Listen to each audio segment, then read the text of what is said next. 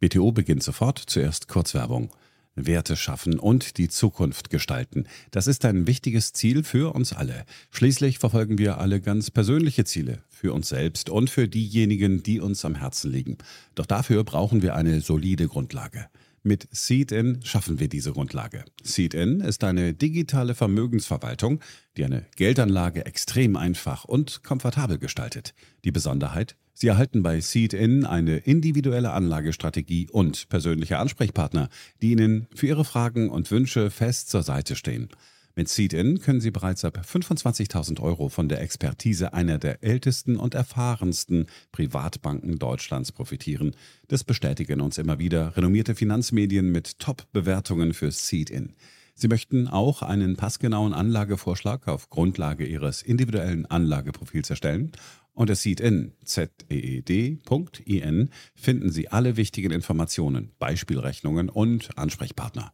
Geldanlage einfach online von zu Hause, 24/7 und mit einem Team von Investmentexperten, das persönlich für Sie da ist. Mit Seed-In verbinden wir moderne Anlagelösungen mit dem Know-how von Haug Aufhäuser Lampe. Digital, persönlich, ganzheitlich. In den Show Notes erfahren Sie mehr.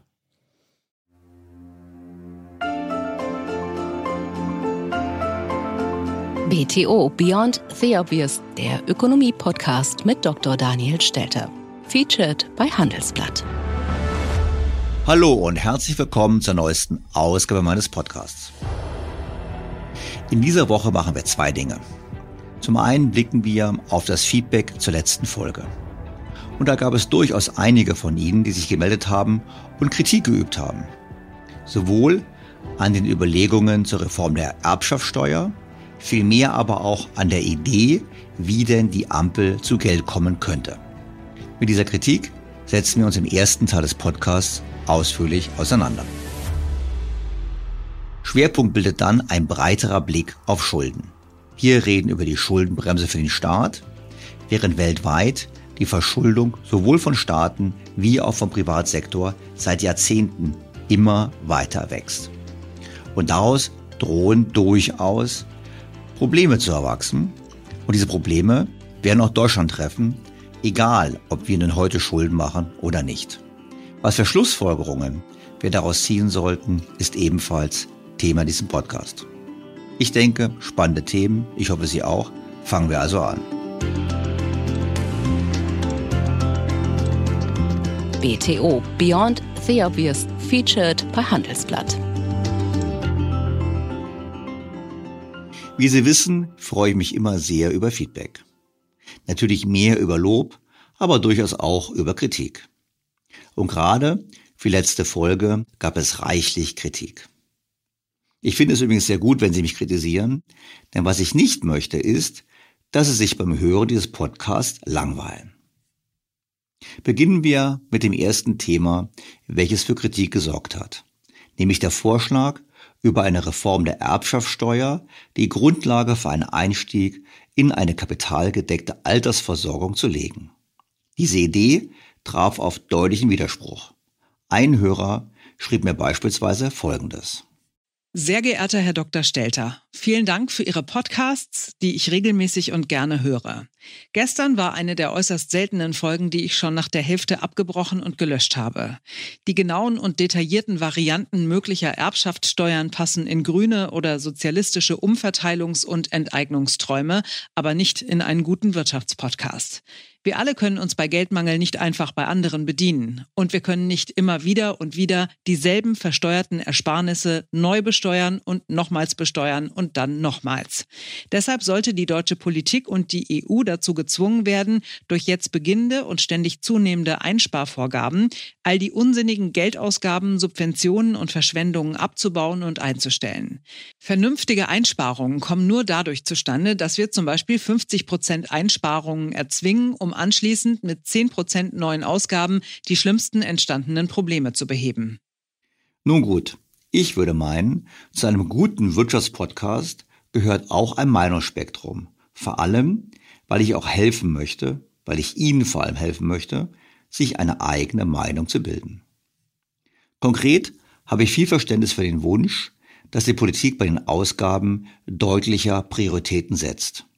Und ich denke, das habe ich in den letzten Folgen, letzten Jahren in allen Podcasts immer wieder angesprochen.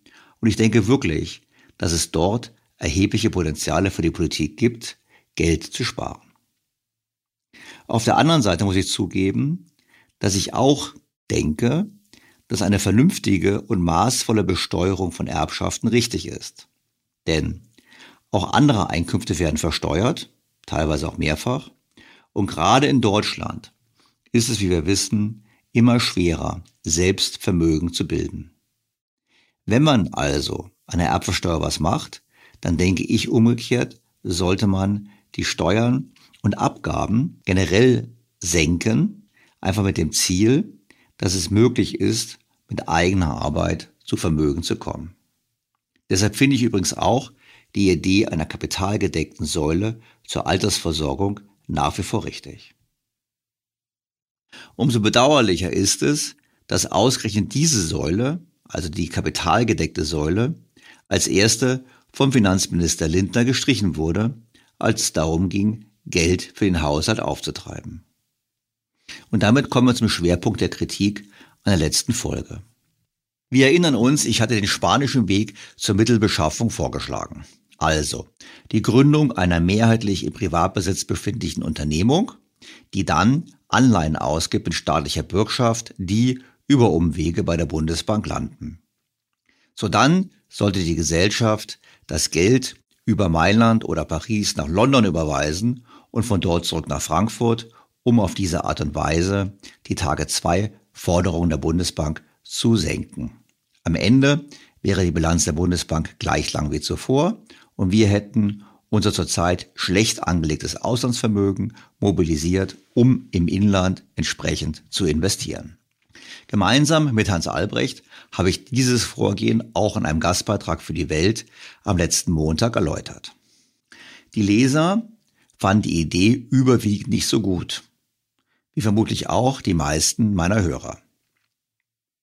Am meisten störten sich die Kritiker daran, dass wir der Ampel auf diese Art und Weise weiteres Geld zum Verplempern verschaffen würden. Beispielhaft an dieser Stelle folgende Zuschrift. Sehr geehrter Herr Dr. Stelter, Ihren heutigen Podcast habe ich nach etwa zehn Minuten abgeschaltet. Es ist falsch, dieser Regierung Möglichkeiten aufzuzeigen, sich zusätzliche Finanzmittel zu beschaffen. Ich vermute, Sie wollten am Beispiel Spanien aufzeigen, wie das zulasten der anderen EU-Länder machbar sein könnte, was natürlich grundsätzlich sinnvoll ist, damit Deutschland nicht ständig im Rahmen der EU-Mechanismen benachteiligt wird. Dennoch ist das viel größere Problem im Moment doch die fahrlässige Haushaltsführung dieser Regierung, die einerseits illegal illegale Migranten aus aller Welt großzügig mit Wohnungen und Bürgergeld ausstattet, andererseits die Wirtschaft durch eine teure Interventionsspirale ruiniert. Dieser Regierung muss jede Art von Finanzierung genommen werden. Sie sollte gezwungen werden, Sozialleistungen massiv zu kürzen und aufzuhören, die Wirtschaft nach den Plänen eines Kinderbuchautors, der noch nicht einmal die einfachsten Zusammenhänge versteht, zu transformieren. Mit freundlichen Grüßen. Ich kann hier natürlich die Intention sehr gut nachvollziehen. Ja, die Bundesregierung gibt viel zu viel Geld aus. Ja, die Steuereinnahmen liegen auf Rekordniveau. Ja, wir haben den Sozialstaat ausgebaut in den letzten Jahrzehnten und wir hätten stattdessen viel mehr investieren sollen. Auf der anderen Seite muss ich zugeben, dass ich es zunehmend für unrealistisch halte, zu glauben, dass die Politik in der Lage ist, zu sparen. Und schon gar nicht so drastisch, wie das erforderlich wäre, um zeitgleich die enormen Investitionen zu stemmen. Ja, wir könnten viel günstiger Klimaschutz betreiben und sollten das auch tun, doch auch hier bleibe ich skeptisch. Und wir sehen es ja auch an dem Verlauf der öffentlichen Diskussion. Kevin Kühnert ist keineswegs alleine mit seiner Forderung, den Weg für neue Schulden freizumachen über bloße Einsparungen im Kernhaushalt und bei den Investitionsvorhaben des Bundes wird das nicht zu füllen sein.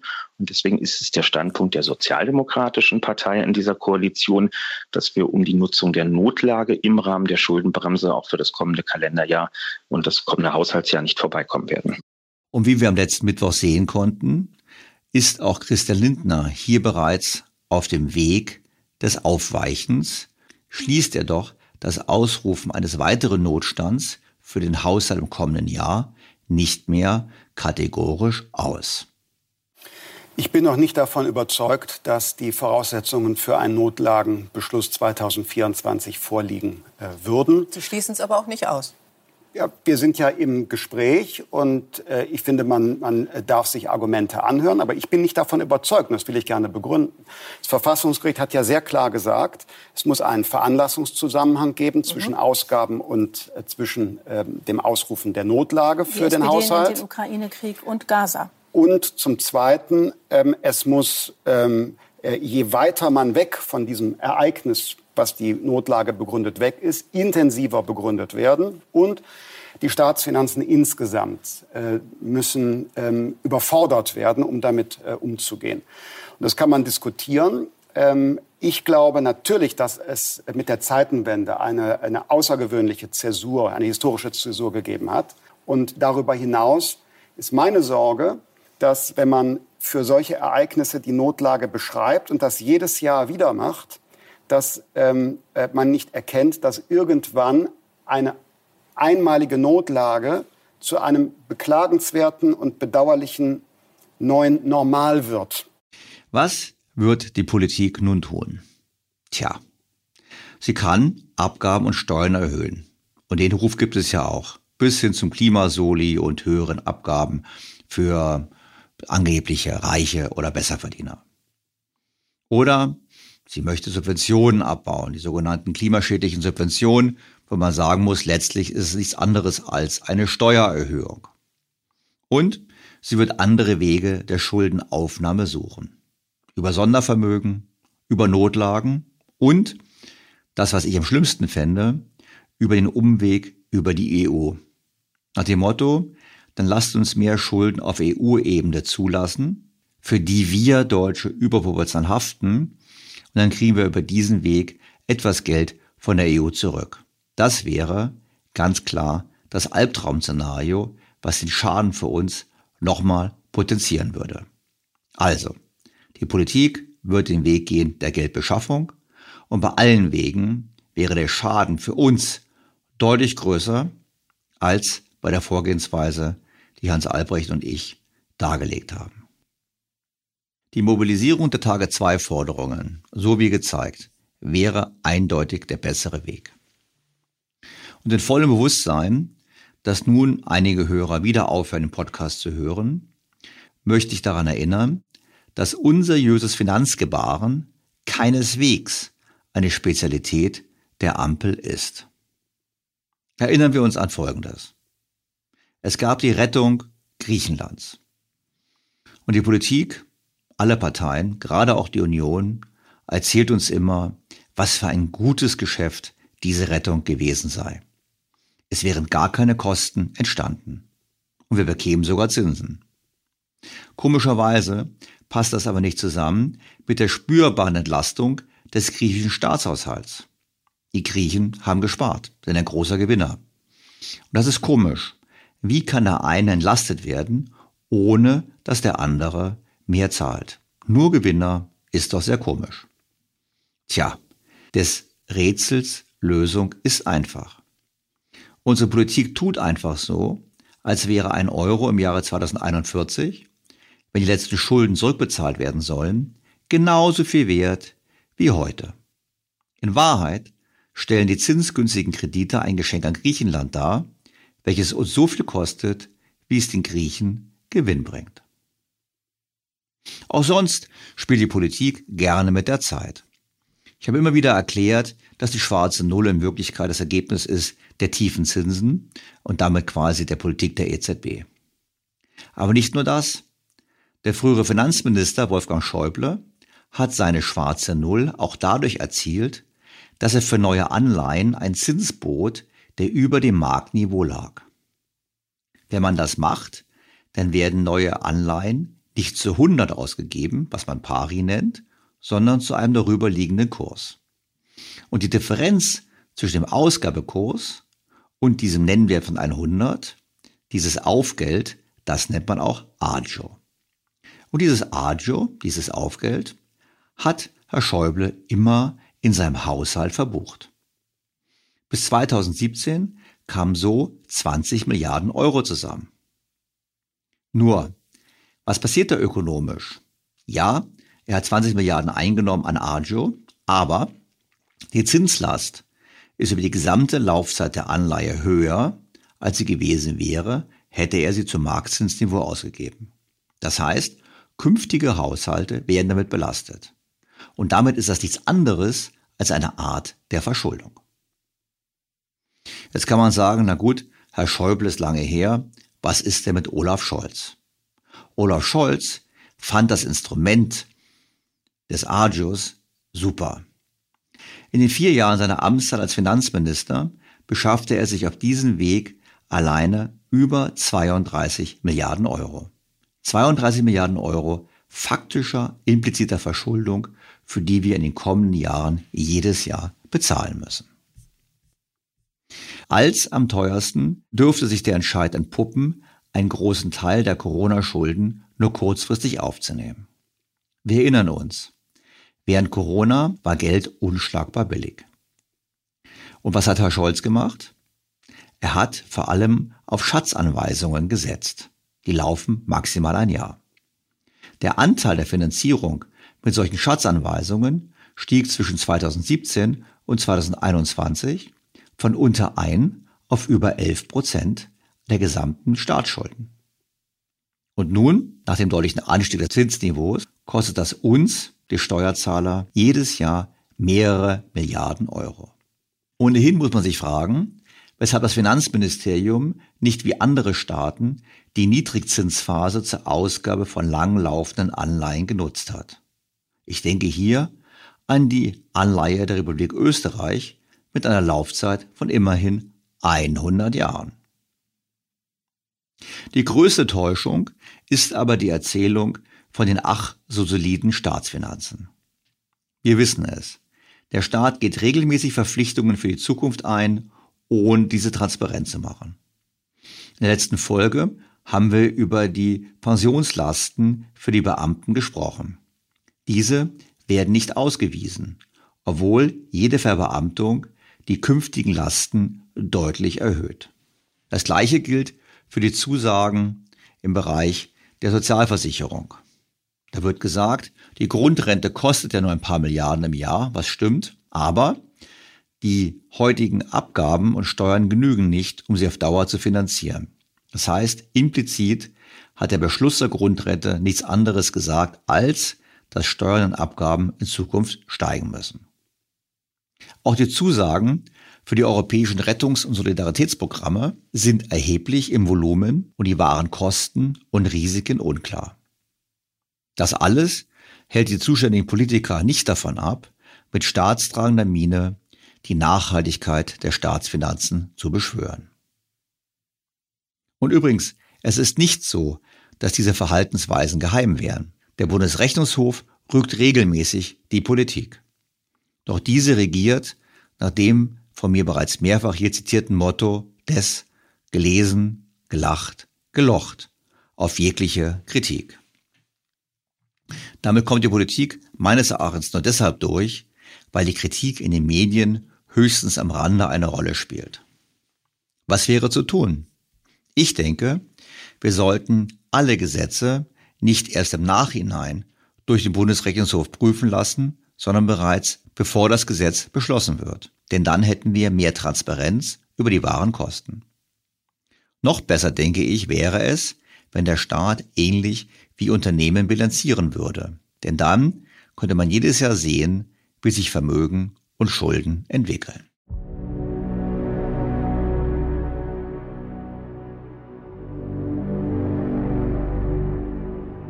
Staatsschulden sind unzweifelhaft ein großes Problem. Und das vor allem außerhalb Deutschlands. Wir haben es in den letzten Wochen am Beispiel der USA immer wieder besprochen. Vor allem mit Blick auf die Frage nach den Ursachen, weshalb die Zinsen in den USA so deutlich gestiegen sind. Jetzt sind sie zwar in den letzten Wochen etwas zurückgekommen, dennoch bleibt die Frage, ob es nicht doch Zweifel an der Tragfähigkeit der Staatsfinanzen gibt. Wann sind Staatsfinanzen eigentlich nachhaltig? Um das zu beurteilen, gibt es eine einfache Formel. Die Formel berücksichtigt Folgendes. Zum einen, das Verhältnis zwischen dem Zinssatz für Schulden und der Wachstumsrate der Wirtschaft und zum Zweiten das Verhältnis des primären Haushaltsdefizits, das ist das Defizit vor Zinszahlungen, relativ zum Bruttoinlandsprodukt. Machen wir ein Beispiel. Wenn der Primärsaldo Null ist, dann leiht der Staat sich nur das Geld, was er braucht, um die Zinsen auf der ausstehenden Staatsschuld zu bezahlen. Darüber hinausgehende Schulden werden nicht gemacht. Will man in diesem Szenario, dass die Schuldenquote stabil bleibt, dann ist es zwingend erforderlich, dass der Zinssatz der Wachstumsrate entspricht. Steigt der Zinssatz über die Wachstumsrate, dann muss der Staat mehr sparen. Das heißt, er muss dann einen Teil der Zinsen aus Steuereinnahmen begleichen. Umgekehrt, wenn die Wachstumsrate über dem Zinssatz liegt, dann kann der Staat etwas mehr Schulden machen, als nur die Schulden, die er machen muss, um die Zinsen zu bezahlen.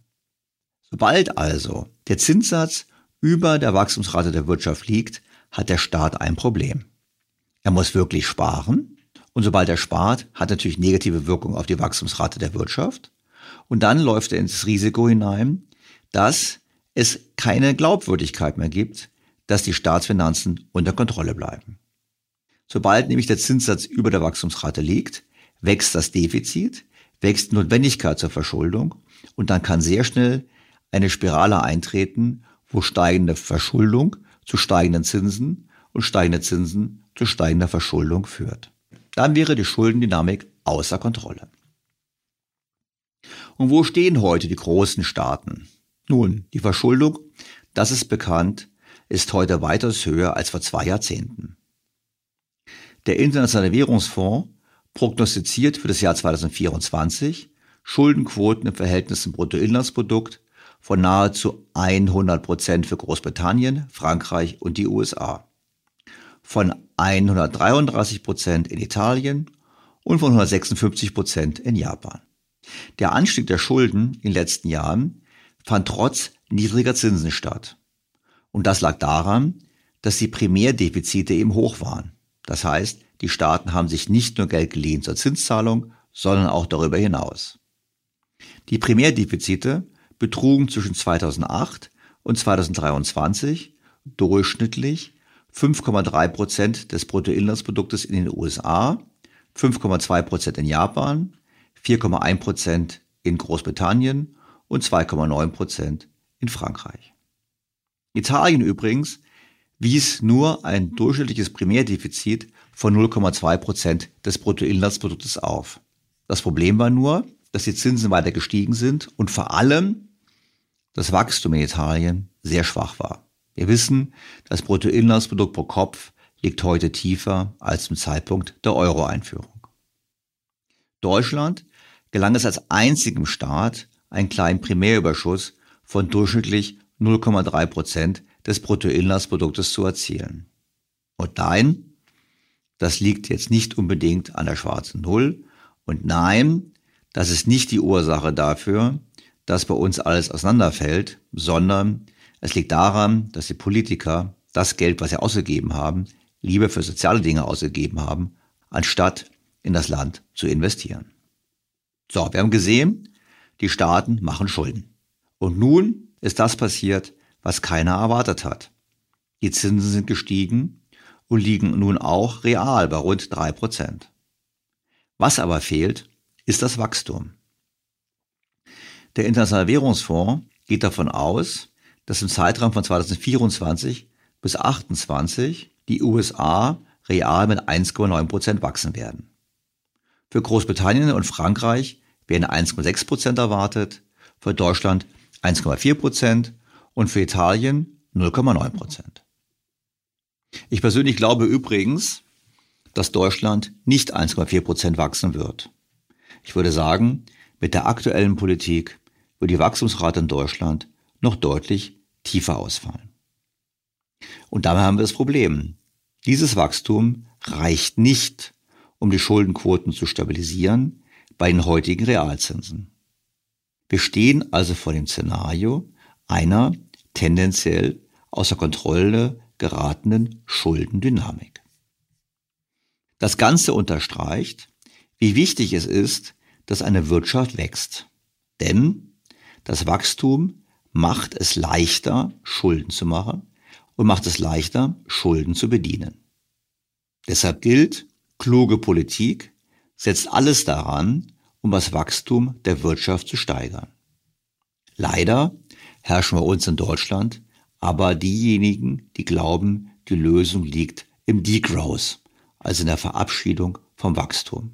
Sie verstehen nicht, dass man ohne Wachstum den Sozialstaat nicht finanzieren kann. Sie verstehen nicht, dass man ohne Wachstum die Altersversorgung der Menschen nicht sichern kann. Und sie verstehen nicht, dass ohne Wachstum selbst eine relativ geringe Staatsverschuldung zu einem Problem wird. Wir müssen also festhalten, dass die USA, aber noch mehr der Euroraum ein massives Problem haben. Die Staatsschulden sind so nicht dauerhaft tragbar. Die deutsche Politik verschärft das Problem für Deutschland, aber auch die EU. Und das auf eine Art und Weise, die ich mir selber nicht mehr erklären kann. Die Politik kann Folgendes tun. Sie könnte das Wachstum steigern. Doch das wird nicht gemacht und es zu erreichen wird mit jedem Tag auch schwerer. Einfach deshalb, weil die Probleme immer größer werden. Man könnte natürlich auch versuchen, die Zinsen runterzudrücken. Doch das wird im gegebenen Umfeld wohl nur mit einer weiteren Intervention der Notenbank möglich sein. Verbunden mit Maßnahmen, die die Gelder, die privaten Ersparnisse in Staatsanleihen umleiten oder sogar dazu zwingen, in Staatsanleihen anzulegen. Übersetzt bedeutet das Ganze finanzielle Repression. So nennt man das, wenn man die Zinsen unter die Wachstumsrate der Wirtschaft drückt. Und das ist nichts anderes als eine laufende Enteignung der Sparer. Sobald die Notenbanken diesen Weg gehen, dürfte klar sein, dass das Risiko von einer deutlich höheren und länger anhaltenden Inflation durchaus realistisch ist. Ich persönlich bin mir nicht sicher, ob wir uns in Deutschland ein Gefallen tun, in diesem Umfeld zu sparen. Ich habe schon mehrfach gesagt, in einer Währungsunion, die nur bei tiefen Zinsen, bei großzügiger Geldpolitik und damit Inflation funktionsfähig sein kann, ist es nicht vernünftig, der Geisterfahrer zu sein, der spart. Und nochmal, ja, die Ampel sollte das Geld besser ausgeben. Ja, die Ampel sollte endlich vernünftige Politik betreiben.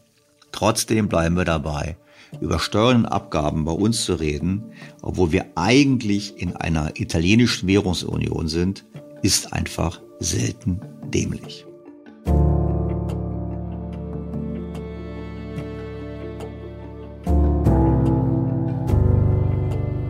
Doch nicht nur Staatsschulden sind ein Risiko, auch die Privatschulden. Und das sage nicht nur ich, sondern das sagt auch der wohl wichtigste Banker der Welt, Jamie Dimon von JP Morgan. So anlässlich einer Konferenz in Großbritannien in diesen Tagen, über die der britische Telegraph berichtete. Der Vorstandsvorsitzende der größten Bank der Welt hat die während der Pandemie ausgelöste Geldschwemme in Höhe von 9 Billionen US-Dollar mit der Droge Heroin verglichen und damit angedeutet, dass die US-Wirtschaft süchtig nach Schulden sei. Er bezog sich auf die Billionen Dollar an Konjunkturschecks, die den Amerikanern während des Lockdowns ausgehändigt wurden und auf die 4 Billionen Dollar, die die US-Notenbank für den Kauf von Anleihen gedruckt hat und sagte, dieses Geld ist wie Heroin. Natürlich würden sich alle ziemlich gut gut fühlen. Natürlich wären die Aktienmärkte hoch und natürlich verdienten die Unternehmen viel Geld. Er warnte davor, dass die Inflation wahrscheinlich noch länger höher bleiben werde, was auf die Klimapolitik und höhere Staatsausgaben zurückzuführen sei. Wir befinden uns auf diesem Zuckerhoch und ich sage nicht, dass dies in einer Depression endet, aber ich denke, dass es da draußen noch mehr inflationäre Kräfte gibt. Es besteht eine höhere Wahrscheinlichkeit, dass die Zinsen steigen, die Inflation nicht verschwindet und all diese Dinge zu noch mehr Problemen führen. Diese Einschätzung ist sicherlich nicht falsch. Und sie unterstreicht, dass die Privatverschuldung ein erhebliches Problem ist, zusätzlich zur Staatsverschuldung. Auch das ist keine neue Erkenntnis. Schon 2017 hat ein Team um Professor Moritz Schularik, der jetzt Präsident des Kieler Instituts für Weltwirtschaft ist und bereits zweimal bei mir zu Gast war, in einer Studie gezeigt, wie gefährlich die private Verschuldung sein kann. Titel der Studie When to Lean Against the Wind. Also, wann sollte man sich gegen Kreditbooms auflehnen? Schulerik und Kollegen unterscheiden dabei zwischen guten und schlechten Kreditbooms. Die guten Kreditbooms sind jene, die zum Wirtschaftswachstum beitragen, weil sie vor allem sinnvolle Investitionen erlauben. Und passiert das, wird also richtig investiert, dann folgt keine Krise. Ganz anders sieht es mit schlechten Kreditbooms aus. Das passiert meistens dann, wenn mit Krediten hohe Konsumausgaben finanziert werden oder Investitionen, die sich als nicht nachhaltig erweisen, beispielsweise Immobilienspekulation. Wir können da denken an Spanien und Irland vor der Eurokrise und wir können jetzt auch denken an China, wo wir es ja akut mit dem Platzen einer Immobilienblase zu tun haben. Schulerik und seine Kollegen haben damals gesagt, dass man durchaus unterscheiden kann, ob es sich um einen guten oder einen schlechten Kreditboom handelt. An drei Kriterien machen sie fest, dass es sich um einen schlechten Boom handelt.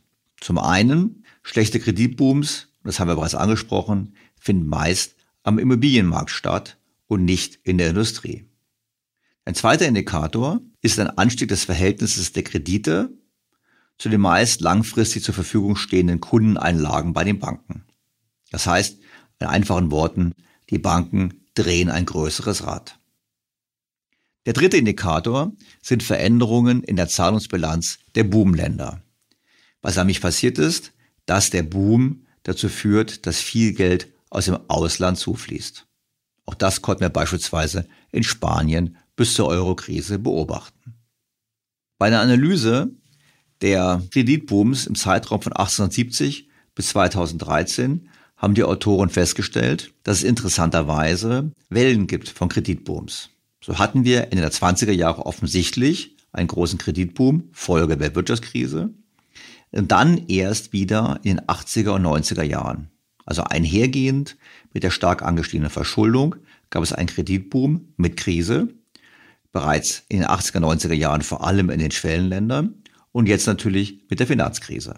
In Summe kann man sagen, mindestens vermuten, dass die Deregulierung an den Finanzmärkten die ruhige Phase nach dem Zweiten Weltkrieg beendet hat. Denn zwischen dem Zweiten Weltkrieg und 1980 waren weltweit eigentlich faktisch keine Kreditbooms festzustellen. Und wo stehen wir nun heute? Wir wissen es. Die Schulden sind stark gestiegen.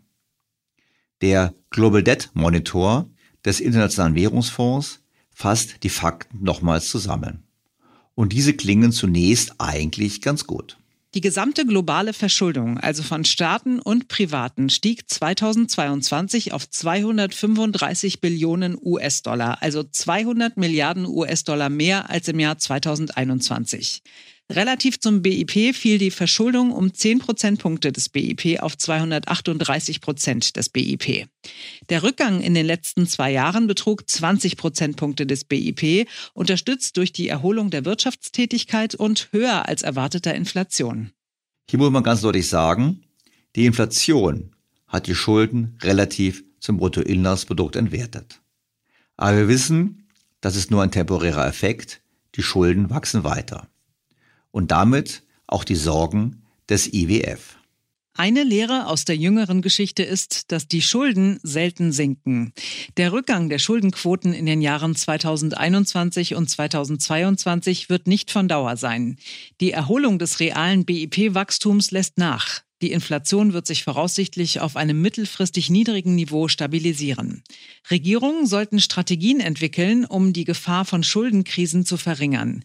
Dazu gehört auch eine sorgfältige Überwachung der Schulden privater Haushalte und nicht finanzieller Unternehmen, um Risiken für die Finanzstabilität zu begrenzen. Was ich interessant finde, ist, dass es selbst in den USA Stimmen gibt, die nicht nur die Staatsverschuldung kritisieren, sondern auch die private Verschuldung. Ein solcher Kritiker ist Richard Wake. Der Unternehmer hat mehrere Bücher geschrieben, in denen er sich kritisch mit der Privatverschuldung auseinandersetzt. Ich habe Herrn Richard Wake kontaktiert und mit ihm über seine Argumente gesprochen.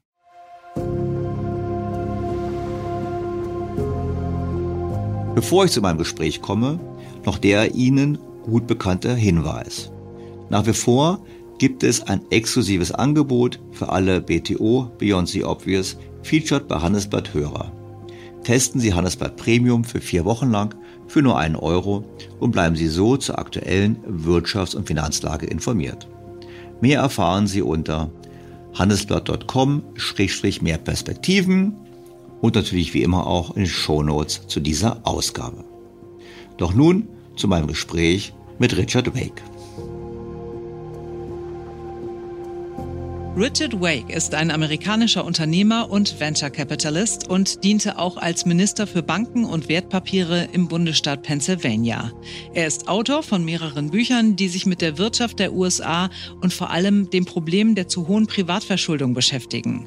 Seine Illustrated Business History of the United States bietet einen Überblick auf 250 Jahre Vermögensbildung in den USA und die Menschen und Persönlichkeiten, die dieses Wachstum vorangetrieben haben. In seinem neuen Buch The Paradox of Debt argumentiert er für neue Formen der Schuldenüberwachung und Schuldenrekonstruierung als Mittel zur Schaffung größerer sozioökonomischer Gleichheit. In der Folge gibt es eine kurze Zusammenfassung der Kernaussagen meines Gesprächs mit Richard Wake. Wie immer bei englischsprachigen Gesprächen finden Sie das volle Interview im Anschluss an diesen Podcast im Original. Zu Beginn unseres Gespräches habe ich angemerkt, dass ich es ungewöhnlich finde für einen Amerikaner, dass er sich Sorgen macht über zu hohe Schulden. Denn seit Jahrzehnten bereise ich die USA und eines war mir immer präsent. Die Bereitschaft der Amerikaner, Schulden zu machen. Die Kreditkarten der Amerikaner sind wirklich Kreditkarten und sie machen davon reichlich Gebrauch. Wieso also macht er als Amerikaner sich Sorgen wegen der Schulden? Debt is both the creator and the destroyer. Schulden sind sowohl der Schöpfer als auch der Zerstörer. Die Schattenseite der Verschuldung haben wir im Jahr 2008 erlebt, als eine Verdopplung der Hypothekenzinsen privater Haushalte innerhalb kürzester Zeit eine globale Katastrophe mit sich gebracht hat. Wir sehen es auch allein in der Abschwächung der Wirtschaft. Im Jahr 1945 betrug die Verschuldung des Privatsektors in den USA 35 Prozent des Bruttoinlandsproduktes. Heute sind es 160 Prozent des Bruttoinlandsproduktes. Ein immer größerer Anteil des Haushaltseinkommens wird also für den Schuldendienst verwendet. Was bedeutet, dass die Wirtschaft nicht so schnell wachsen kann, wie sie es mit einer geringeren Verschuldung könnte. Es gibt also durchaus Probleme, die mit der Verschuldung verbunden sind. There are definitely problems associated with debt. Das ist eine Sichtweise, die man vor allem von einem Deutschen erwarten würde. Doch Weg sieht uns, die Deutschen, als die wahre Ausnahme. It's really Germany that's the anomaly here. Es ist wirklich Deutschland, das hier die Anomalie darstellt. Wissen Sie, die hohe Verschuldung ist in Frankreich, Spanien, England und Italien an der Tagesordnung. In Japan ist es im letzten Jahrzehnt alltäglich geworden und es ist auch in China alltäglich. Sogar die Verschuldung der privaten Haushalte in China ist seit der globalen Finanzkrise von sehr niedrig auf fast so hoch wie in westlichen Volkswirtschaften gestiegen. Das Verhalten der USA stellt also tatsächlich ein typischeres Verhalten dar. Das stimmt sicherlich, ist aber nicht unbedingt eine gute Nachricht. Wobei ich Weg korrigieren muss, die Italiener sind in der Tat ähnlich zurückhaltend mit Privatschulden wie wir. Dass China eine Schuldenwirtschaft nach westlichem Vorbild betrieben hat, ist unstrittig. Alle Indikatoren sprechen dafür, dass die Privatverschuldung der Chinesen bereits über dem Niveau der US-Amerikaner liegt. Aber sind dann wirklich alle Schulden schlecht? Es gibt doch verschiedene Gründe, Schulden zu machen. Well, we think there is big difference in debt that's used for accumulating assets. Es gibt einen großen Unterschied zwischen Schulden, die zur Anhäufung von Vermögenswerten verwendet werden, und Schulden, die für Ausgaben verwendet werden. Wenn Sie ein Haus kaufen und klug genug sind, nicht zu viel für das Haus zu bezahlen, kann es ein Instrument zur Vermögensbildung sein. Auf der anderen Seite stehen Schulden für Konsum. Wenn Sie in den Urlaub fahren und sich dafür Geld leihen oder sich das nächstgrößere Modell des Flachbildfernsehers auf Pump kaufen, geraten Sie häufiger in Schwierigkeiten borrow to buy a flat screen TV, the next bigger model of the flat screen TVs, that's where you get into trouble more often than any other place. Das stimmt sicherlich. Aber wäre es nicht besser, Schulden nur dann aufzunehmen, wenn man sie produktiv verwenden möchte, also beispielsweise um zu investieren? Wake verweist auf die solide Bilanz der US-Unternehmen. We would give the US businesses kind of a yellow, maybe even a pale green color right now. Im Moment halten wir das Verhalten der US-Unternehmen für akzeptabel. Und trotz all der Klagen über Schulden zum Rückkauf von Aktien wurde das durch die Ausgabe neuer Aktien kompensiert. Wir sehen keine problematische Anhäufung von Schulden im Zusammenhang mit Aktienrückkäufen. Und ehrlich gesagt, solange die Zinsen bei Null lagen, war es schwierig, Argumente dafür zu finden, überschüssige Cashflows nicht für den Rückkauf von Aktien zu verwenden. And frankly, as long as interest rates were zero, it was hard to construct a case for not using excess cash flow to buy back stock. Das ist auch sicherlich richtig. Und wie ist es mit den Staatsschulden? Hier zeigt sich Weg als Anhänger der Modern Monetary Theory. Das heißt, der Idee, dass der Staat, der die eigene Währung druckt, beliebig viel Schulden machen kann. Government debt creates household wealth, pure and simple. If we look in the US at the pandemic, from the years 20 through 22, government debt increased by $8 trillion. Staatsschulden schaffen schlicht und einfach Wohlstand für die privaten Haushalte. Wenn wir uns die Pandemie in den Jahren 20 bis 22 in den USA einsehen, ist die Staatsverschuldung um 8 Billionen US-Dollar gestiegen. Im selben Zeitraum von drei Jahren stieg das Vermögen der privaten Haushalte um 30 Billionen US-Dollar. Staatsgelder verschwinden nicht, wenn man sie ausgibt. Sie fließen auf die Girokonten der Haushalte. Das gilt nicht nur für die Pandemie. Schauen wir uns die große Periode der Schuldenanhäufung in der US-Wirtschaft an, die im Jahr 1981 begann. Damals betrug die Gesamtverschuldung der US-Wirtschaft etwa 125 Prozent des Bruttoinlandsproduktes. Heute sind es 260 Prozent des Bruttoinlandsproduktes. Das Haushaltsvermögen betrug 1981 etwa 350 Prozent des Bruttoinlandsproduktes. Heute sind es 600 Prozent des Bruttoinlandsproduktes. Staatsschulden landen auf den Konten der Haushalte und die Geldvermehrung steigert den Wert von Aktien und Immobilien, den beiden wichtigsten Vermögensformen. Lassen Sie mich Ihnen noch eine weitere Zahl nennen. Die Menschen beklagen die Tatsache, dass die Schulden der USA mittlerweile über 32 Billionen US-Dollar betragen, Schulden der Bundesregierung oder der Zentralregierung. Das Vermögen der privaten Haushalte beträgt 150 Billionen US-Dollar. Wenn die Regierung nicht diese 32 Billionen Schulden hätte, wären die Haushalte einfach 32 Billionen Dollar weniger wohlhabend. Sie wären 123 Billionen Dollar wert. Ich denke, das ist ein entscheidender Unterschied zu dem Vermögen in Deutschland. If the government did not have that 32 trillion in debt, households would simply be 32 trillion dollars less wealthy. They'd be worth 120 trillion. I think this is a defining difference between the wealth in Germany. Das mit dem Spiegelbild zu dem Privatvermögen stimmt sicherlich. Das habe ich übrigens in meinem Buch Die Schulden im 21. Jahrhundert vor einigen Jahren auch erklärt. Mehr Schulden, also mehr Staatsschulden, bedeutet mehr Geld im Umlauf und damit auch mehr Vermögen. Es ist aber nicht eine 1 zu 1 Beziehung. Denn es gibt den bekannten Leverage-Effekt, den Hebeleffekt. Man kann mit mehr Schulden, mit mehr Geld die Nachfrage nach Vermögenswerten treiben. Und die werden dann wertvoller, es erneut weitere Verschuldung ermöglicht. Der staatliche Geldimpuls durch Verschuldung ist aber nicht zwingend, denn auch private Schulden wirken ähnlich. Und das Ganze erklärt natürlich gut, warum in Staaten, in denen der Staat mehr Verschuldung hat, auch der Privatsektor über mehr Vermögen verfügt. Siehe Italien. Dort ist der Staat hoch verschuldet und die privaten Vermögen liegen deutlich über dem Niveau in Deutschland. Doch kommen wir zurück zu den USA und zur Argumentation von Richard Wake. But the vast majority of that wealth it goes to the top 10% of households in the economy.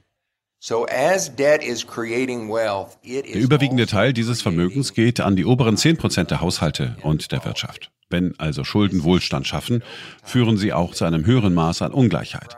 Und das ist etwas, das im Laufe der Zeit ein ziemlich großes Problem darstellt.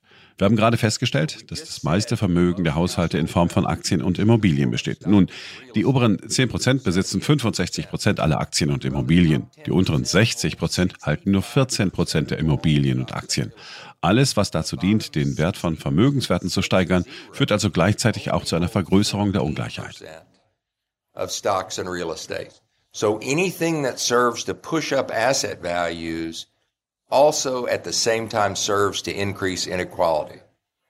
Das ist sicherlich einleuchtend. Es gibt aber noch ein weiteres Problem. Die Schulden neigen dazu, immer mehr relativ zum Bruttoinlandsprodukt zu wachsen. And the simple fact is the reason debt always increases in relative to GDP is because it takes debt to grow. Es ist eine Tatsache, dass die Verschuldung im Verhältnis zum Bruttoinlandsprodukt immer mehr steigt, weil Schulden erforderlich sind, um zu wachsen. Ohne einen Anstieg der Schulden kann die Wirtschaft einfach nicht wachsen. Und tatsächlich besteht eine sehr enge Korrelation zwischen dem Wachstum der Schulden und dem BIP-Wachstum. Wenn also die Verschuldung ständig wächst, wird es einen permanenten, anhaltenden Anstieg der Verschuldung im Verhältnis zum Bruttoinlandsprodukt geben. Und für mich ist das wie ein Motor, der immer heißer wird, also das Gegenteil des Gleichgewichts, das wir in jeder Volkswirtschaft erwarten sollten.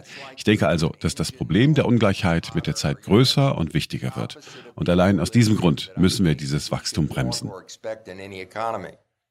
So I think it is the problem of inequality that I think will get bigger and more important over time, and we need to address debt growth for that reason alone. Die These der Notwendigkeit immer höherer Schulden, um Wachstum zu erzielen, ist interessant und deckt sich zumindest seit Mitte der 1980er Jahre mit der Beobachtung in wichtigen Ländern, vor allem den USA. Doch wie soll man nun das Wachstum der Schulden bremsen? Richard Wake hat einige Ideen. I do think there's practical ways that you could introduce to bend the curve. Ich denke, dass es praktische Möglichkeiten gibt, das Schuldenwachstum zu bremsen. Eine davon ist die Reform der Insolvenzgesetze. In den USA scheinen die Insolvenzgesetze für Verbraucher eher auf Bestrafung ausgerichtet zu sein. Ich plädiere für Veränderungen, die es Einzelpersonen ermöglichen, schneller wieder finanziell gesund zu werden. Die meisten Insolvenzen von Verbrauchern beispielsweise in den USA stehen im Zusammenhang mit einer Erkrankung. Denken Sie daran, wir haben keine nationale Gesundheitsversorgung relate to a health crisis. Remember, we don't have, you know, a national health care program. Wake macht das dann an einigen Beispielen klar. So für Hypothekenschuldner, die in Schwierigkeiten gekommen sind. Well, we think there was a, is a way to have allowed more folks to successfully deal with that crisis. And that would be kind of a debt for equity swap that you could devise between the mortgage lender and the borrower. Es gibt Wege, mehr Menschen die erfolgreiche Bewältigung einer Krise zu ermöglichen. Zum Beispiel eine Art Schulden gegen Eigenkapital-Swap, den Hypothekengeber und den Kreditnehmer vereinbaren können. Sie könnten beispielsweise den Kapitalsaldo des Darlehens und die monatlichen Zahlungen, die er leisten muss, reduzieren. Im Gegenzug fließt bei einem zukünftigen Verkauf ein Teil des Verkaufserlöses an den Kreditgeber. Wird eine Hypothek in Höhe von 300.000 US-Dollar auf 250.000 oder 200.000 reduziert, wird die monatliche Zahlung reduziert. Als Gegenleistung bekommt der Kreditgeber 25 Prozent des Gewinns aus dem Haus, wenn es schließlich verkauft wird. is I give the lender 25% of the gain on the house when it's eventually sold. It would be a negotiated amount. Aber wäre es nicht besser, über Inflation die Schulden zu entwerten diese Einzelmaßnahmen dauern doch viel zu lange und wirken nur graduell. The last big episode of inflation in the United States was 1973 to 1982. Die letzte große Inflationsepisode in den Vereinigten Staaten war von 1973 bis 1982, als die Inflation Ende der 70er Jahre fast 15 Prozent erreichte. Und die Verschuldung wurde nicht besser. Unser Schuldenprofil hat sich nicht verbessert. Die Schuldenquoten unseres Staates und des Privatsektors haben sich in diesem Zeitraum sogar verschlechtert. Damit die Inflation als Mittel zum Schuldenabbau funktioniert, müssen die Zinssätze unter den Inflationsraten liegen. Sie müssen deutlich unter der Inflationsrate liegen und sie müssen über einen längeren Zeitraum hinweg deutlich unter den Inflationsraten liegen, fünf oder zehn oder 15 Jahre. Ich denke, dem kann man nur zustimmen. In der Tat setzt die Entschuldung durch Inflation weitere Eingriffe voraus, wie eben die dauerhafte Manipulation der Zinsen und die Beschränkung der Möglichkeiten der Kapitalanlage. Generell bedauert Wake, dass die Ökonomen zu wenig auf die private Verschuldung achten. Orthodox macroeconomists don't pay any attention to private debt either. You know, this is something that we saw in the lead up to the 08 crisis.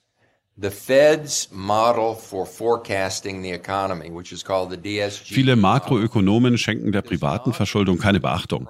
Das haben wir im Vorfeld der Finanzkrise gesehen. Das Modell der Fed zur Prognose der Wirtschaft, das als DSG-Modell bezeichnet wird, berücksichtigt die Verschuldung des privaten Sektors überhaupt nicht als Faktor. Selbst nach der turbulenten Krise fehlt es im DSG-Modell der Fed immer noch gänzlich. Es handelt sich also um etwas, das ich als gigantischen blinden Fleck der orthodoxen Makroökonomie bezeichnen würde. Even after the tumultuous and titanic 08 crisis, it's what I would consider a gigantic blind spot in orthodox macroeconomics. Soweit also mein Gespräch mit Richard Wake.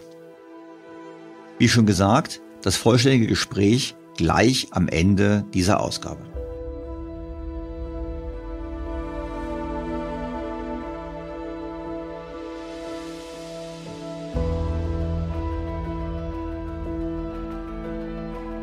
Fassen wir zusammen. Das einzige Szenario, was ich angesichts dieser Diskussion für realistisch halte, ist das Szenario von Inflation und finanzieller Repression. Was heißt das Ganze nun für uns in Deutschland? Nun, bekanntlich haben wir geringe Privatschulden. Und wir legen unser Geld auch noch sehr schlecht an. Das heißt, Inflation wird uns überproportional treffen. Auf der anderen Seite haben wir geringe, ausgewiesene Staatsschulden.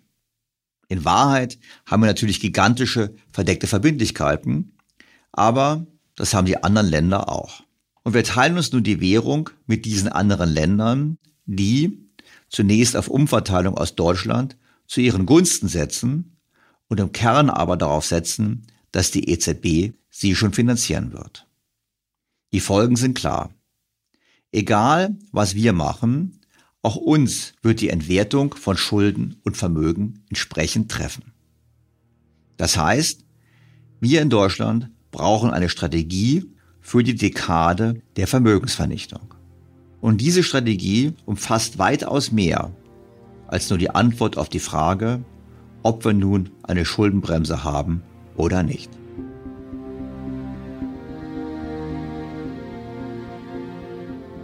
Bleibt mir, sehr geehrte Hörerinnen und Hörer, Ihnen erneut sehr herzlich fürs Zuhören zu danken. Ich freue mich weiterhin auf Feedback, Fragen, Kritik und Anregungen und das haben Sie heute gesehen. Ich gehe durchaus darauf ein. Vielleicht sind wir am Ende immer noch nicht einer Meinung, aber auch das ist nicht schlimm. Gleich gibt es das ganze Gespräch mit Richard Wake im Original und ich freue mich auf ein Wiederhören am kommenden Sonntag. Ihr Daniel Stelter. Dear Richard, it's a great pleasure having you on my show. Thank you so much for having me. Richard, you know, you don't know me. I'm German, which means I don't like debt. And I'm an even worse German because, you know, I already wrote a PhD thesis in 1990 discussing the risk of a deflationary depression due to much too high debt levels. And obviously I was terribly wrong. So I was, my whole life, I was always worried about, you know, when debt levels get too high in an economy, when you take on too much private debt or government debt, this leads to trouble. The truth is, if we're honest, you know, I would be much richer had I worked with much more leverage in the past decades. I would have bought real estate on credit. I would have bought stocks on credit and whatsoever. And that's, in my view, what the Americans have done. So I thought the United States is a country of debt, people who know how to make most out of debt. And then I stumbled, in a certain sense, over you writing a book about the paradox of debt and you being American and you saying we have to stop this. That is not good for our society. At least this was my understanding. So I thought it's interesting. An American who thinks debt is bad. So why do you think that is bad? Well, we call the book The Paradox of Debt for a reason. Debt is both the creator and the destroyer. We saw the dark side of debt in 2008 when a doubling of household mortgages in a very short period of time brought a global catastrophe. We also see it in just the slowdown of the economy. You know, in 1945, U.S. debt on the private side, the private sector debt was 35% of GDP. Today it's 160% of GDP. So a larger and larger proportion of household incomes is going to service debt, which means the economy simply can't grow as rapidly as it could with lower levels of leverage. So there are definitely problems associated with debt. Realistically, most of those surround private sector debt rather than government debt, even though government debt gets all the attention. So debt is necessary for wealth creation, but debt can bring calamity. Well, you could say, hmm, if you look at the past decades, what you've seen is higher and higher debt levels, but the servicing costs have come down. Interest rates have come down. You could also say, the more debt we have, the lower the interest rates have been. And so in the end, the financial burden was not so high. Well, you're exactly right. There has been an inverse correlation over the longer horizon of time between debt and interest rates, which, by the way, is exactly the opposite of what economists were predicting and stating in the 1970s. You know, the thought was that more and more debt would make debt more expensive, and the opposite has happened. You know, in the U.S., interest rates were in the high teens in 1980 and debt was, you know, relatively low comparatively, about 125% of GDP. Today, interest rates are still, even with the big increase recently, interest rates are relatively low at a, about five, five and a half percent. So there's been an inverse relationship. However, that masks a bunch of things that don't really come out in economist reports. First and foremost, most individuals and small businesses aren't paying a market int- rate of interest. You know, they're paying interest of 10 or 20 or 30% or 40%. So, you know, the debt burden they have is not seeing the benefit of lower interest rates. And that's where the bulk of the economy is. And that's why we have a slowdown from high levels of debt. When I come to the US, you know, I've been traveling to the US for the last 30 years very often, regularly. When I first came to the US, I was astonished to see that many people use credit cards. Of course, now we use credit cards as well, but 20 years back, 30 years back, it was not so common in Germany or Europe. And in our case, mostly in Germany, it's not really credit card. It's called credit card, but actually it's a debit card because you normally pay your credit card within four weeks. In the US, I heard that people pay the credit card debt with other credit cards. So what do you see as root causes? Why? Because, you know, we will talk about different aspects of debt. Corporate debt different, but let's start with the consumer. Why are US consumers so willing to buy on credit card in the true sense of on credit, which is very expensive? Is it because of lack of income or is it because of lack of discipline in order to be able to postpone consumption? Well, first, let's put it in perspective. It's really Germany that's the anomaly here. You know, the high levels of debt are commonplace in France, in Spain, in England, in Italy. It's become commonplace in Japan. Over the last decade, it has become commonplace in China, even. China's household debt went from very low to almost as high as Western economies since the global financial crisis. So the U.S. behavior really represents a more typical behavior. And I, th- I, think the question is almost, why are Germans so disciplined? You know, why are they so debt averse? You could tell me more about that than I can tell you for sure, but it was a mindset, obviously, that came out of the Second World War and certain other activities. And it's also, frankly, a luxury that Germany has because of its powerhouse export economy. The more success you have in net exports, the less reliant you are as an economy on your own household debt growth.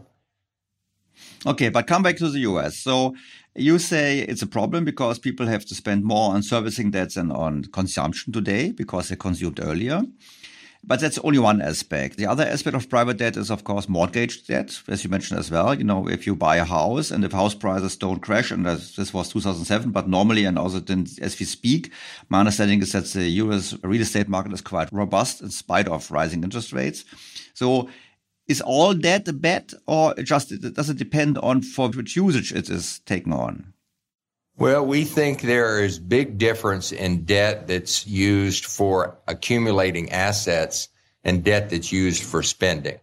We call those type 1 and type 2 debt, by the way, and in our most recent book. But if you buy a house and you are smart enough not to buy it during a boom where you're overpaying for the house, it can be an instrument for wealth accumulation.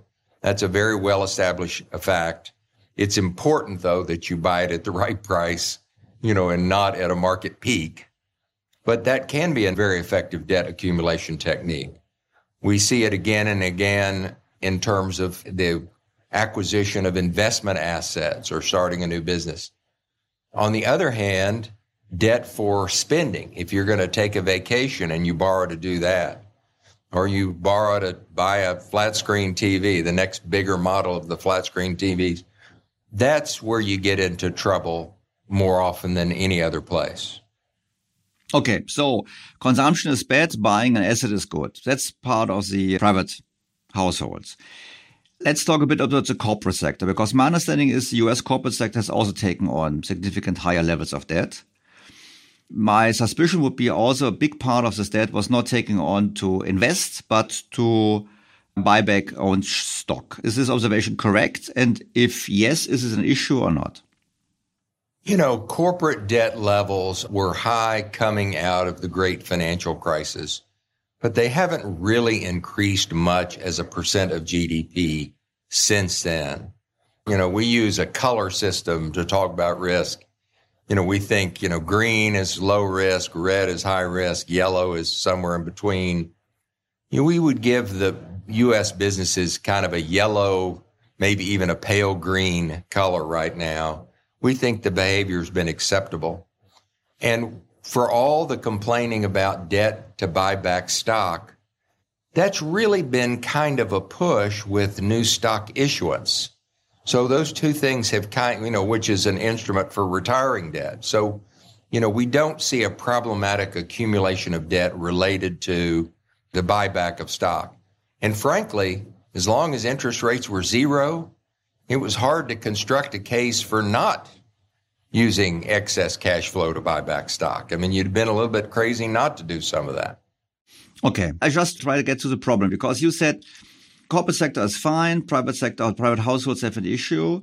You touched the government only briefly. Let's probably just also bring in the government into the discussion and then we discuss about the problems of too high debt. Because if you now compare the US economy with the, with the German economy, for example. So had German economy grown as the US economy in the past 10 years, Germans would have about 4,000 US dollars per capita higher income.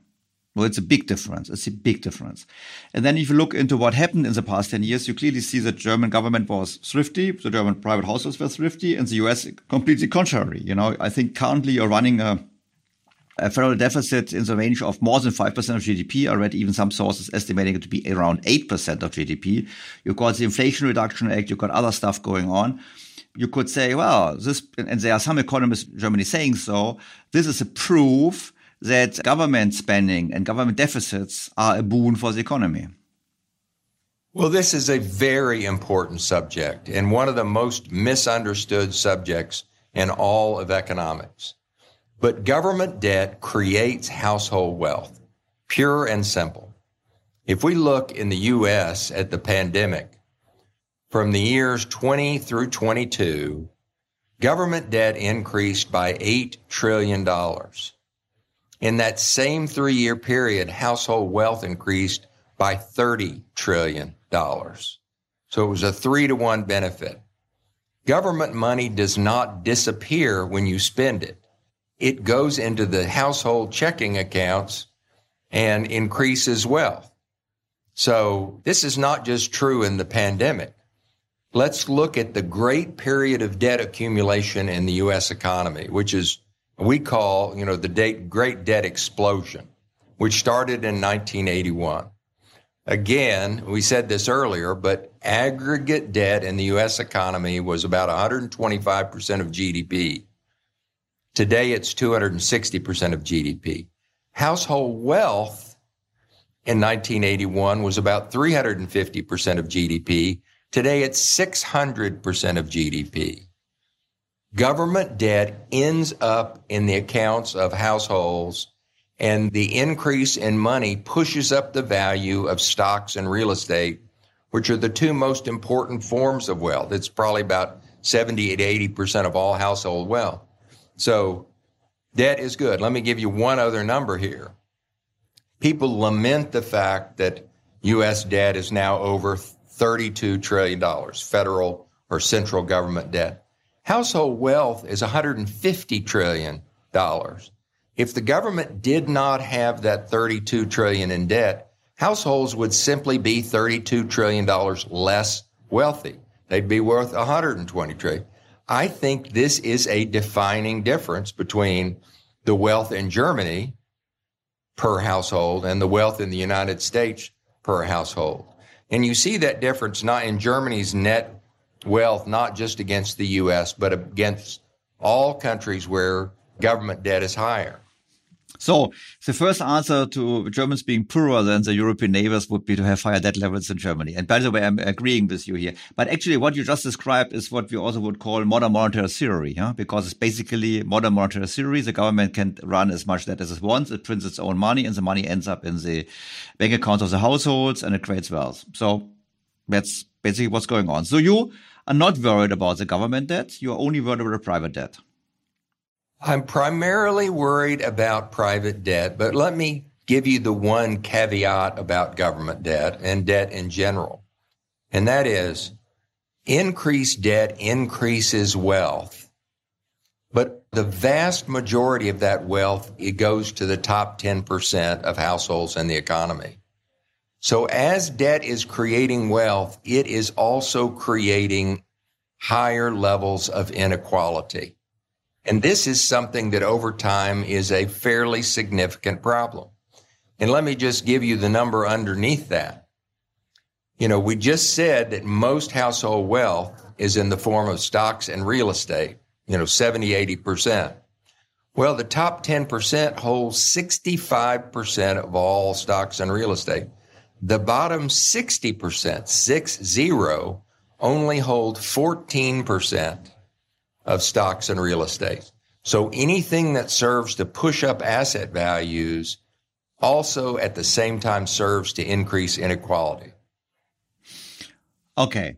I got this. Higher leverage, asset values, inequality. Actually, I'm in line with you. And by the way, I'm sure you heard about Thomas Piketty, the French economist who wrote the book uh, Capital in the 21st Century. He doesn't understand this. He doesn't understand leverage impacts. He never mentioned even the monetary system. He doesn't even mention debt in this book. If you look in the footnotes, it only says debt, see government debt, and government debt means wrong distribution of wealth between private households and government. So that's all what he writes about it. He doesn't get it.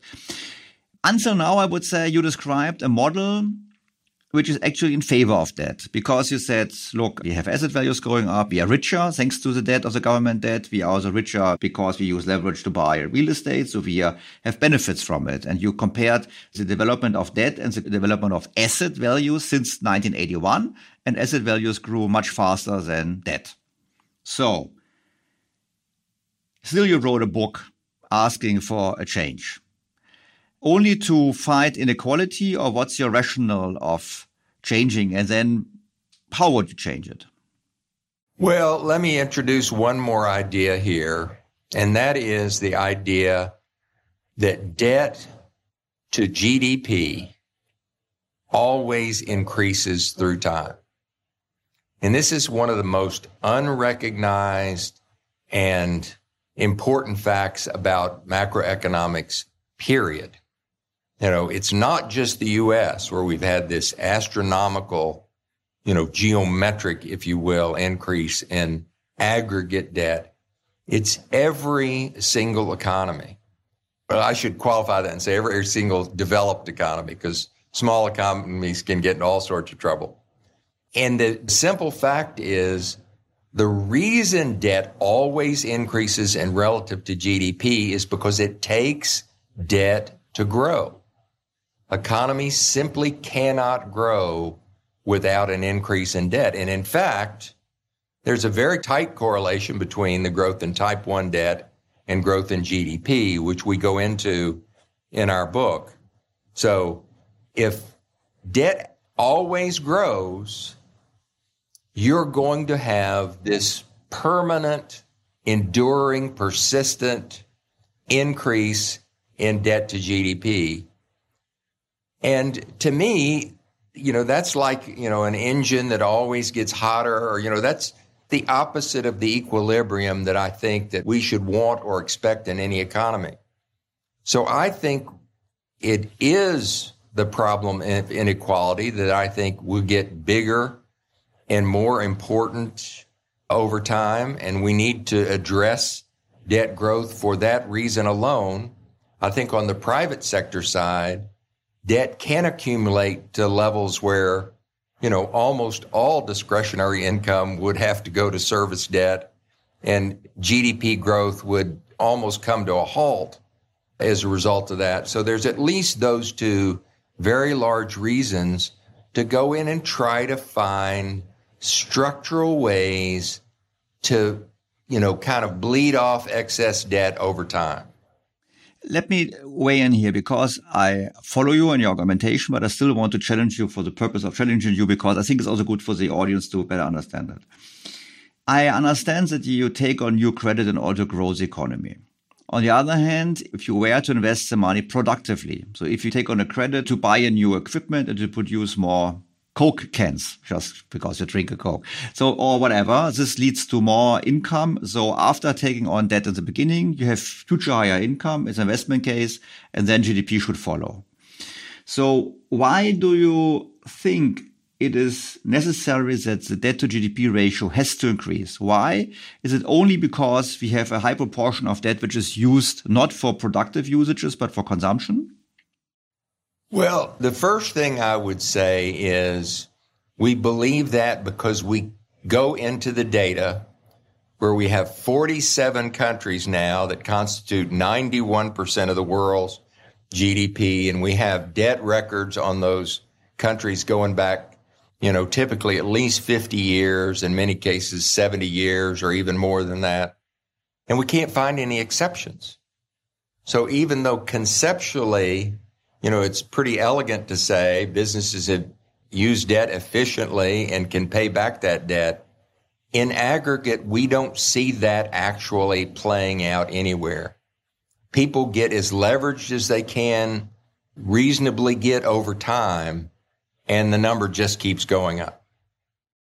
What we also witness, and I saw this data from another source in the US, what we see is, as I would call it, a lower and lower productivity of new debt, which is the mirror of what you said. You said basically debt levels go up, productivity. I think in the 50s and 60s, you took on a dollar fifty for one dollar new GDP, and now we're at levels of whatever four or five dollars in new debt for new GDP. So we see declining productivity, we see inequality, and we see the burden on the households. You want to change this. How do you want to change this? You know, I think the issue is trying to find new, you know, incremental ways to let folks resolve or tackle their debt. So I'm not arguing, as some do, that we need to abolish debt. We need to have a jubilee where you forgive everyone's debt because, of course, that would be catastrophic and you're destroying asset values as you do that. But I do think there's practical ways that you could introduce to bend the curve. One of those is the, in the bankruptcy laws themselves. You know, in the U.S., the bankruptcy laws for consumers seem to be more designed to punish than to remediate. You can't reach an agreement to remain in your home under new terms with your mortgage lender, as one example. You can't buy your car at a market value under bankruptcy laws as they currently exist. You can't discharge student debt in bankruptcy laws You know, I was a consumer lender for 30 years, so I'm not arguing for anything overly drastic, but I am talking about changes that would allow individuals to get back to financial health more quickly.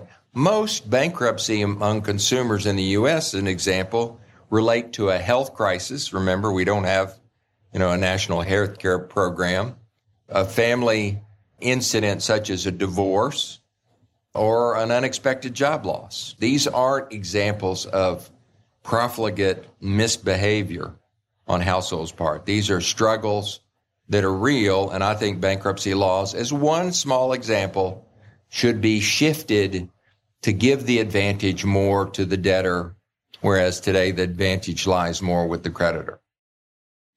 Would you also say the US would need a broader social welfare system in order to make it easier? Absolutely. I think, you know, two of the areas where we accumulate debt right now are in for catastrophic healthcare issues and for getting an education. Those are two big areas. You know, student debt is now $1.8 trillion in the U.S.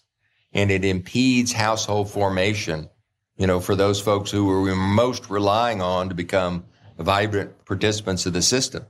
So I think, you know, more support, more government support in the area of healthcare and education could make a huge difference in outcomes over time. Okay, so we have seen one way is to facilitate the bankruptcy process and geared more towards a favorable solution for the debtor. But of course, we don't hope that all Americans get now into bankruptcy. So anything else to reduce the debt levels? Well, there's another one that could have been employed in 2008. And that is we had 15 million homes go significantly underwater in the two years after the 08 crisis. And we saw 9 million Americans lose their homes as a result. A lot of this was very irresponsible lending, as you know. Well, we think there was a, is a way to have allowed more folks to successfully deal with that crisis. And that would be kind of a debt for equity swap that you could devise between the mortgage lender and the borrower. So, for example, you could allow at the borrower's option, by the way, the lender to reduce the principal balance of their loan and proportionally re- reduce the monthly payments they have to make in exchange for some equity in the home which would be realized upon, you know, the future sale of the home. You know, I have a, a $300,000 mortgage that gets reduced to 250,000 or 200,000 to correspond to the new market values. My monthly payment is reduced.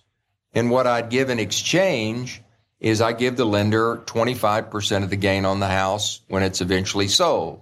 It would be a negotiated amount.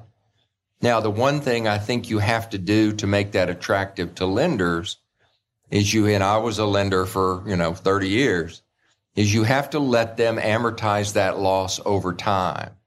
You know, there was so much of that in 09 and 2010 that a bank or, you know, the GSEs couldn't do that without becoming insolvent. So what the U.S. regulatory community has done a couple times along the way is allow those banks to recognize those losses over, let's say, 10 years or 20 years or 30 years, which would make it easy for them to go in and make those kind of arrangements with borrowers.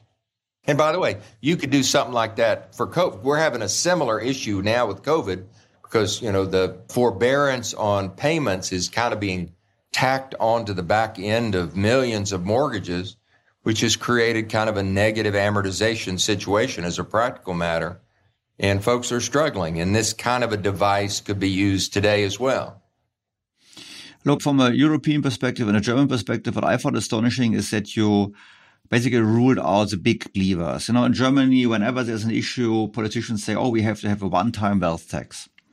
So also German government has no debt compared to the others. We don't have as much debt. And as a result, the Germans have less wealth. Still they say, oh, we have to have a one-time wealth tax. And you said the main beneficiaries of the current system are the rich. Probably exaggerating my wording, but so why don't you say, well, we have higher tax on the rich and we use the receipts in order to gotta have forgive all student debt? You know, I think there's room for a revision of tax policy. That's well plowed ground. You know, in my book, you know, when I get to the final chapter and start talking about solutions, I fully acknowledge there's tax solutions as well, but I'm going to leave that debate to others. That's like I said, that's well plowed ground. I think there is some logic for, you know, a structural change to taxes, particularly in areas like capital gains, which you know is a pretty big debate in the United States relative to private equity and hedge funds and the like. So yeah, I do think there's room for reform there and I think we'd all benefit from that. Um, how about inflation? Because inflation is often seen as a way of reducing debt relative to GDP because GDP grows. And, and if you look into the US right now, yes, inflation has come down. Still, interest rates have been for a long time been, okay, the government interest rates have been real negative, but of course not for the main kind of debtor because higher taxes, sorry, higher interest rates. So anything like, you know, financial repression, having regulation on the interest rates. So for example, you know, you could by law reduce the interest rates, the maximum interest rate on credit card debt on others. And by this helping consumers and debtors to reduce the debt levels? You know, the last big episode of inflation in the United States was 1973 to 1982, when inflation reached almost 15% at the latter part of the 70s. And debt didn't get better. Our debt profile did not improve. Our government and private sector debt ratios actually got worse in that period. For inflation to work, as a means of deleveraging, the interest rates have to be below the inflation rates. And they have to be materially below the inflation rates. And they have to be materially below the inflation rates for a protracted period of time, five or 10 or 15 years. And we just can't find many, you know, I think that that's something folks invoke fairly regularly, you know, you know, let's, oh, we'll just inflate our way out of it unless you want yourself some good old third world hyperinflation, we don't find many examples where there actually makes much of a difference at all. I can imagine, but I could also say, well, your proposals on how to address the higher debt levels also take many years to have an impact. Even if you change bankruptcy laws and whatsoever, it will always take a decade or more in order to bring debt levels down. Well, I think that's an absolutely fair statement. The things that I'm proposing, I have proposed because I thought that they had at least some chance legislatively of actually happening. You know, they're within the so-called Overton window. They would be structural things and they would be things that would persist over the decades and they would be designed to bend the curve, perhaps even to flatten the curve. So I think your comment is fair but the difference would be that, you know, improved bankruptcy laws over a period of decades, I don't think do anybody any harm and do a lot of good. Sustained high inflation, I think over decades is a problem. How about the tax deductibility of interest? Because, for example, in Germany, when I buy uh, my home, my private home, I cannot deduct interest expenses from my income tax which of course is then a disincentive to take on credit. In Switzerland, it's different. In Switzerland, you can deduct the interest rate, which has the impact that, you know, the Swiss have much higher debt levels because of private houses, because they all buy a house, their house on credit and all to save taxes. But you could change this. You could say, well, you know, you cannot deduct interest rate as much from income, or you can cap it. You can say only up to a certain level. Would this basically contributing to change a mindset, the mindset away from debt is a solution? Yes, it would and we do address this in passing in the book, it's a little bit crazy that our tax laws favor debt and disfavor equity. You know, equity actually gets in the United States essentially gets double taxation, whereas, you know, interest rates get, you know, not as much as it used to, but it still gets a little bit of a tax advantage. I think that needs to be completely reversed. So I think your comment is exactly right. It would clearly make a difference in mindset. So that part is correct. It would also make a difference in the actual flow of money. So it'd be a double win, I think. So you're smiling because, and I saw on your webpage, you're giving speeches to politicians and you said, well, you know, we have to overcome the bipartisanship between the US. But when you're in Washington and when you talk to politicians, do they get it? Do they say, yes, we see the problem? Or do they say, no, we are so happy because when consumers can take on debt, it doesn't matter so much if their incomes, the real incomes are not going up because I read one statistic that I think for 40 years, the real income of the average American did not go up.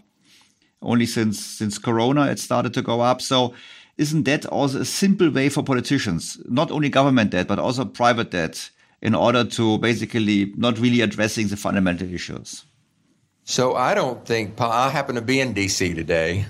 you can ask them. Okay, you can ask them. I just said a crazy German on the phone. I would like to. You would like to know this. Over, tell me. I don't think politicians pay much attention to private debt at all, and when they do, it's to advance private debt programs that give more credit to the disenfranchised and to small businesses and the like. And they celebrate, you know, even in 07, 08, when ill advised mortgages were rampant, politicians were celebrating that fact because it meant an increase in home ownership. So I think the problem is one level more fundamental than that. Orthodox macroeconomists don't pay any attention to private debt either. You know, this is something that we saw in the lead up to the 08 crisis.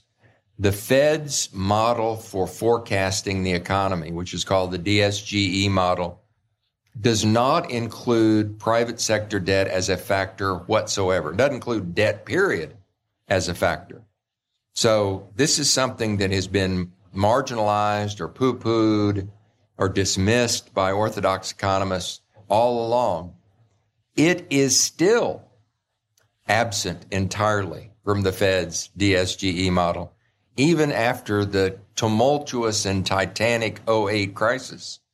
It's what I would consider a gigantic blind spot in orthodox macroeconomics. And so I know enough. I spent a lot of time in DC, by the way. So, you know, if you go to Senator X and you say, this is a real problem, you should start paying attention to it. Senator X goes to their legislative assistant for, you know, banking or economics or whatever.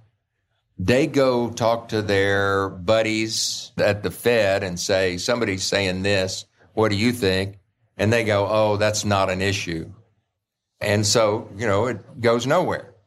And that pattern repeats itself again and again. So I think as long as the established economic orthodoxy does not consider private debt to be an issue, politicians are never going to adopt that view. But isn't it astonishing because 2008 obviously was the result of too much private debt for non-valuable real estate? And of course, there was also an issue with the banking system and with how it was financed. But the starting point was, you know, the ninja loans, no, no income, no assets, but still getting, getting a loan. So it's astonishing that even after we had the near collapse of the financial system starting in the US, that even today, now 15 years later, it's not taken into account.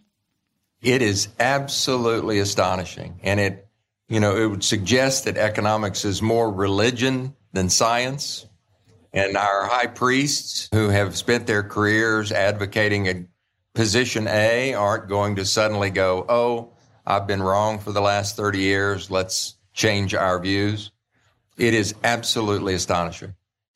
Well, Richard, as we come to the end, if I may switch topic at the end, uh, just for curiosity, uh, because you happen to be now in Washington, D.C., and as you know, uh, what happens in the US is highly relevant to the world, is highly relevant to Germany we always hear constantly how split the American political system is, how difficult it is to reach compromise, how much there's basically it's a, polarization in, in politics. And now with the perspective of Mr. Trump going for a repeat, for you as an American, is my assessment that the US system also has an issue in how it's run politically. Is this correct? Or would you say, come on, you're too far away and you should not intervene in US stuff and everything is doing fine? So just curiosity. What's your view on the effectiveness of American politics and should we be worried given next year's election? I'm a student of American history. I'm currently writing a book on the first banker in the United States circa 1781 and all the political animosity that existed at that time. And of course, there has always been vitriol and animosity in American politics. But I don't think that we have had this sharp a division and this much vitriol since the 1850s in the United States. You know, no matter where I look, I can't find this level of division in our history except in our darkest hour, which of course led to the Civil War. And I'm not suggesting that we're going to have a Civil War, but I am suggesting that legislation going forward with a divided Congress is going to be nigh impossible. Richard, thank you very much for your time. Thank you very much for giving me an insight, a different perspective of an American on debt. You know, and I share lots of your views. I personally would say in the end, you might need more drastic measures than just the measures taking a few years time, but that's my personal view. So thank you very much for taking the time and all the best to you in Washington. I don't disagree with your assessment at all, but you got to start somewhere. That's correct. I am so grateful to you for the opportunity to be here, and we hope folks uh, will pick up a copy of Paradox of Debt. We think there's a lot of data in there that might be helpful to folks. Yes, and I'm going to mention the book as well in my podcast. Thank you very much. Thank you. BTO Beyond the Obvious featured bei Handelsblatt.